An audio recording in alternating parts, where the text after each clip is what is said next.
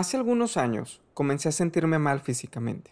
Fui al doctor y me mandó a hacer unos estudios para revisar mis niveles en la sangre y resultó que el colesterol era alto en mi cuerpo. Reconstrucción del cuerpo. Qué difícil es hablar del cuerpo desde lo espiritual. Este devocional es un reto para todos los que escuchan, incluyéndome a mí que voy a exponerlo.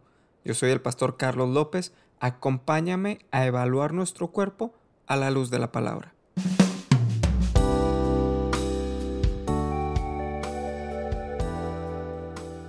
Qué difícil de verdad es este devocional.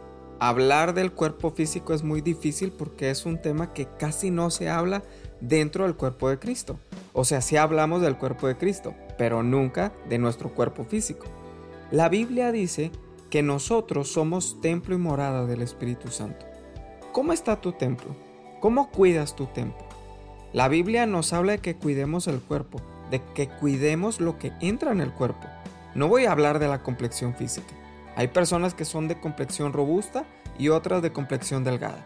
Para ambos casos hay cuerpos saludables y no saludables.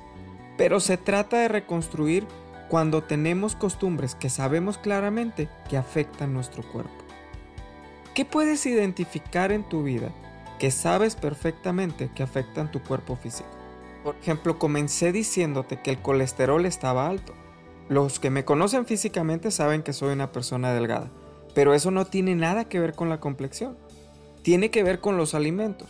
Es verdad que hoy en día cuesta mucho más dinero y trabajo alimentarse bien o sanamente, pero no debemos desestimarlo, ya que cada uno de nosotros es responsable de administrar el cuerpo que Dios nos ha dado.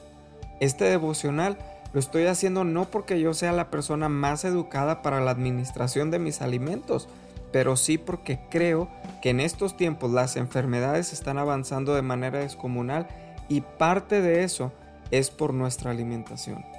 Es difícil hablar de lo que involucra el cuerpo porque aquí alimentamos lo espiritual, pero hasta Dios mismo se dio tiempo de hacerle una dieta rigurosa al pueblo de Israel mientras estaban en el desierto. Es verdad que ahora en Cristo Dios le habla a Pedro y le dice, tú ya no llames inmundo lo que yo santifiqué en una visión sobre los alimentos. Pero esa dieta tenía un propósito específico. Y si tú sabes que tienes que modificar los alimentos en tu dieta, te sugiero que lo hagas. Porque el cuerpo se deteriora de una manera muy rápida. Pero también es verdad que todos los excesos son malos. Proverbios capítulo 23, versos del 1 al 3 dice, cuando te sientes a comer con algún señor, considera bien lo que está delante de ti y pon cuchillo a tu garganta. Si tienes gran apetito, no codicies sus manjares delicados. La palabra dice, considera lo que está delante de ti y cierra tu garganta si tienes gran apetito. Todo exceso es malo. En la mayoría de las culturas el comer en exceso es una tradición.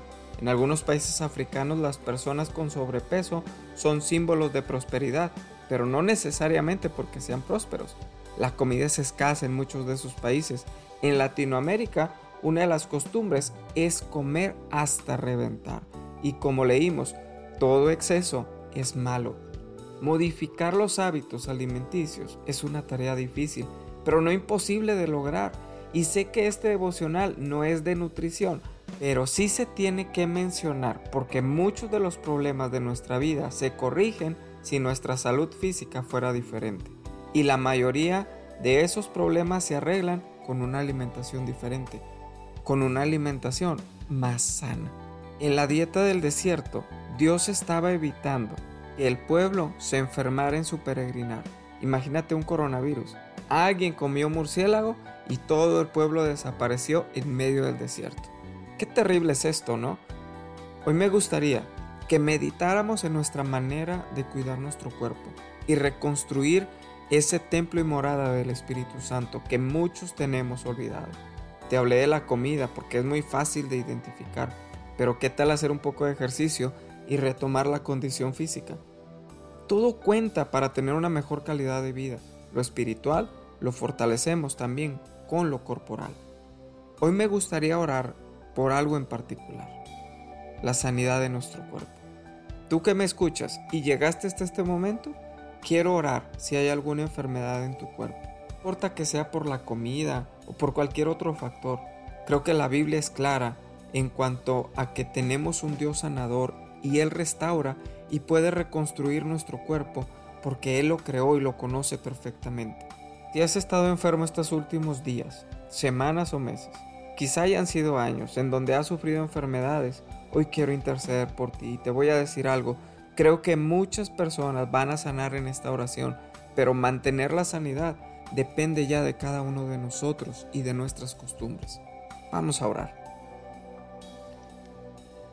Señor, te doy gracias en este día tan especial que tú has hecho para nosotros.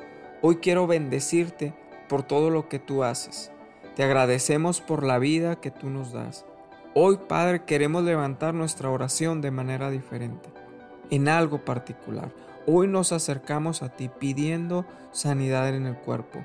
Señor, hay muchas personas que me escuchan y están enfermas. Yo no sé si son días, semanas, meses o años, pero muchos cargan con enfermedades físicas que yo sé que tú puedes remediar. Padre, sé que hay diagnósticos médicos que han sido muy duros para el entendimiento y el espíritu, y a muchos han derribado en sus emociones. Hoy quiero pedirte que tú traigas sanidad en medio del dolor.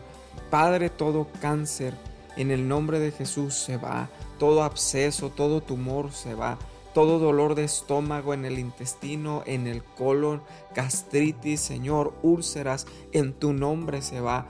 Toda parálisis corporal, todo dolor de huesos, artritis, osteoporosis, todo dolor de cadera, dolor de rodillas, pie plano, tú restauras todos los huesos para tu gloria. Señor, todo dolor de cabeza, pulmones, garganta, toda secuela de COVID y secuela de otras enfermedades para testimonio de tu obra se va. Señor, toda enfermedad diagnosticada por médico y no diagnosticada se va. Toda enfermedad hormonal, quistes en los senos, en los ovarios. Señor, haz tu obra completa. Toda esterilidad diagnosticada. Hoy yo creo que tú restauras el cuerpo a su posición original, Señor. Toda arteria tapada todo corazón crecido, corazón arrítmico, en el nombre de Jesús todo vuelve a la normalidad, todo trombo en las arterias se deshace para gloria de Jesús.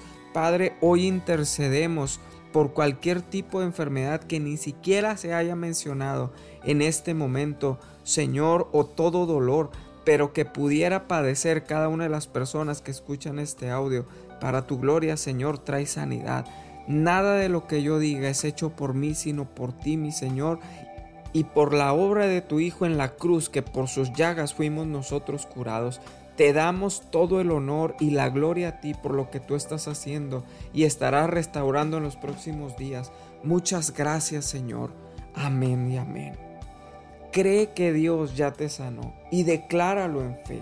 Declara tu sanidad con fe de que Jesús ya lo hizo. Hoy es un día nuevo para ti. Te bendigo grandemente. Que tengas un día muy, muy especial.